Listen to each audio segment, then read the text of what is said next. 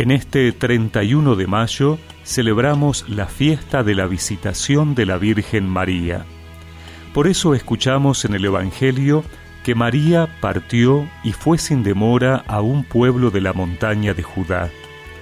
Entró en la casa de Zacarías y saludó a Isabel.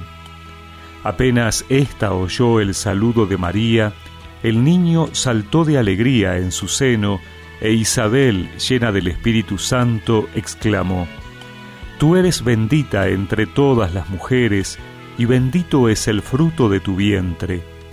¿Quién soy yo para que la madre de mi Señor venga a visitarme? Apenas oí tu saludo, el niño saltó de alegría en mi seno. Feliz de ti por haber creído que se cumplirá lo que te fue anunciado de parte del Señor.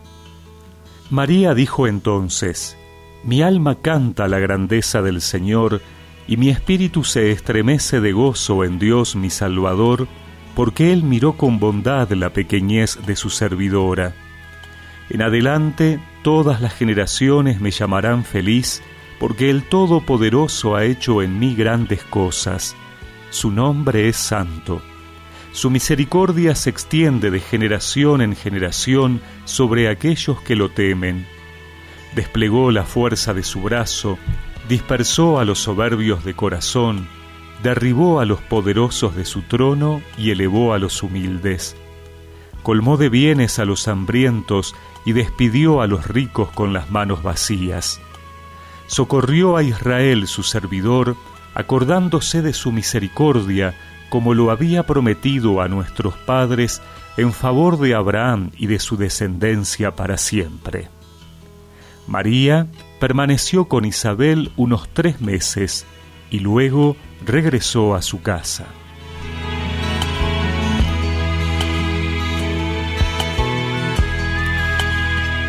La fiesta de hoy recuerda el encuentro de dos mujeres bendecidas por Dios, María e Isabel.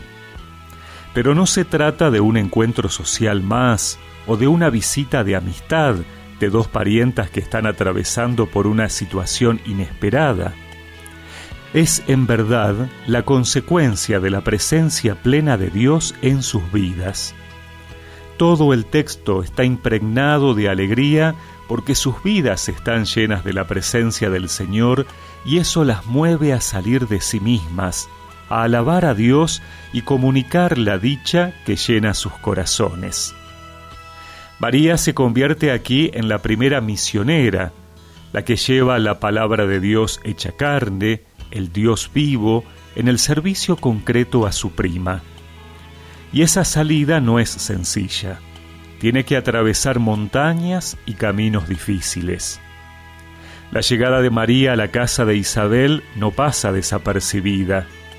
Hasta el niño que ella lleva en su seno salta de alegría.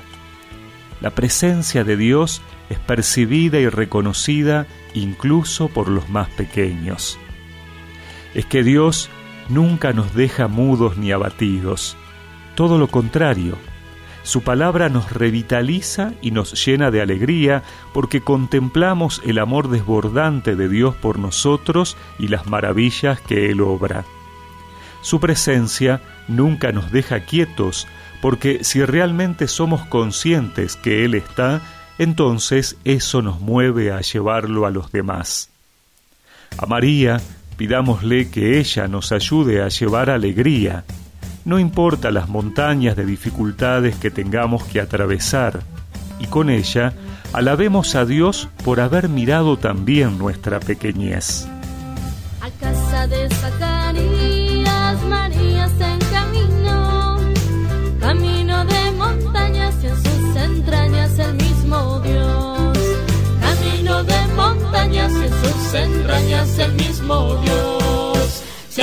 gracias venido a mí, la mamacita del Salvador. Dichosa sea la que creyó en la promesa de su Señor. Y recemos juntos esta oración. María de la Visitación, Llévame a compartir la alegría de las maravillas de Dios en un espíritu de humildad y servicio. Amén. Y que la bendición de Dios Todopoderoso, del Padre, del Hijo y del Espíritu Santo los acompañe siempre.